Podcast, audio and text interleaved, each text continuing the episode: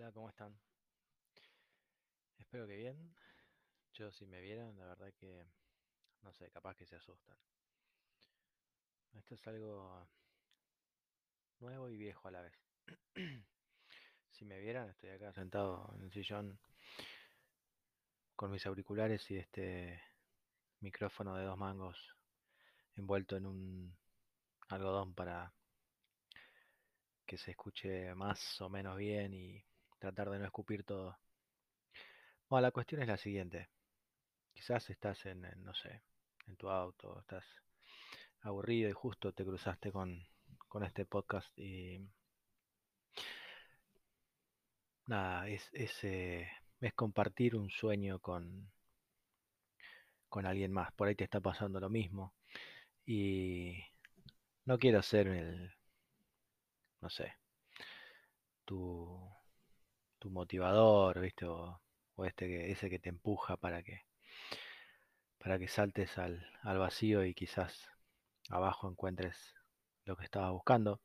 Pero bueno, en principio, déjame que me presente. Yo soy Daniel y es en parte uno de los eh, grandes sueños que he tenido, además de jugar al fútbol como cualquier argentino.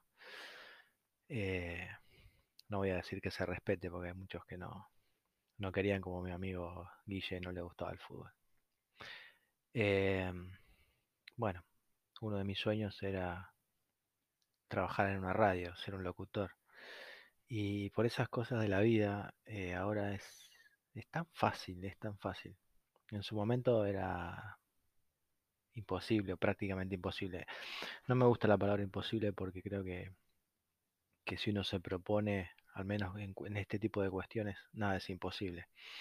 Ahora si queremos revivir una persona que ya esté fallecida, calculo que sí, debe ser imposible, pero en este caso nada es imposible. Pero bueno, por una cuestión, por otra, eh, lo más probable es, es por ser un quedado, por, por no ir en pos de aquello que yo quería, eh, me quedé con las ganas. Y bueno, y es el día de hoy que me cruzo con, con un video en YouTube que habla sobre los podcasts y bueno, me empecé a meter a ver qué es lo que era. Y la verdad que me, me gustó la idea y acá estoy. Eh, me, está, me estaría faltando el sonidista y, y algo de música para poder compartir y que esto se sienta un poco más como una radio. Pero, pero bueno, ese, ese era mi sueño y, y en parte hoy lo estoy cumpliendo. Así que en esta prueba que estoy haciendo, en este primer episodio, eh, quería saludarte y quería decirte de que en lo que tiene que ver con, con tu vida, en lo que tiene que ver con las decisiones que vos podés tomar, en lo que tiene que ver con lo que con tus manos podés hacer, nada es imposible. Eh, más ahora, sea, no me quiero poner muy profundo, pero ahora es, estamos en esta, en esta era de la tecnología donde todo es tan fácil, donde puedes ser un fotógrafo genial y en un mes convertirte en viral, porque es la palabra, esa es la palabra, la palabra de este, de esta década, vamos a decir. Eh, los que se convierten en virales porque el perro ladró, justo hizo pis cuando lo estaba filmando. Bueno, hay otros que tienen la oportunidad, como me pasa hoy a mí, eh, de transitar por esto tan lindo que es cumplir un sueño, una pavada quizás. Pero puedes hacerlo porque la tecnología te, te lo, te lo hace fácil, o sea, te alcanza las herramientas para vos poder eh, utilizarlas casi a tu antojo y hasta poder disfrutar de un beneficio.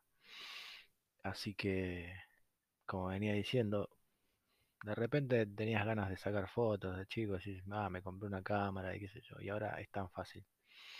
Antes, bueno, yo soy de la década del 80, allá por el 81 nací, y para los que son de, de mi edad, seguramente saben lo que era sacar una foto y esperar, no sé, una semana, 15 días, porque primero tenías que llegar de las vacaciones y en caso de que fueran las vacaciones. eh, llegar a tu casa, recoger el rollito dentro de la máquina, que no se vele, por favor, no abras la máquina antes de tiempo. Sacar el rollito, ir corriendo a que te lo revelen a la casa fotográfica, esas Kodak, Fujifilm y demás.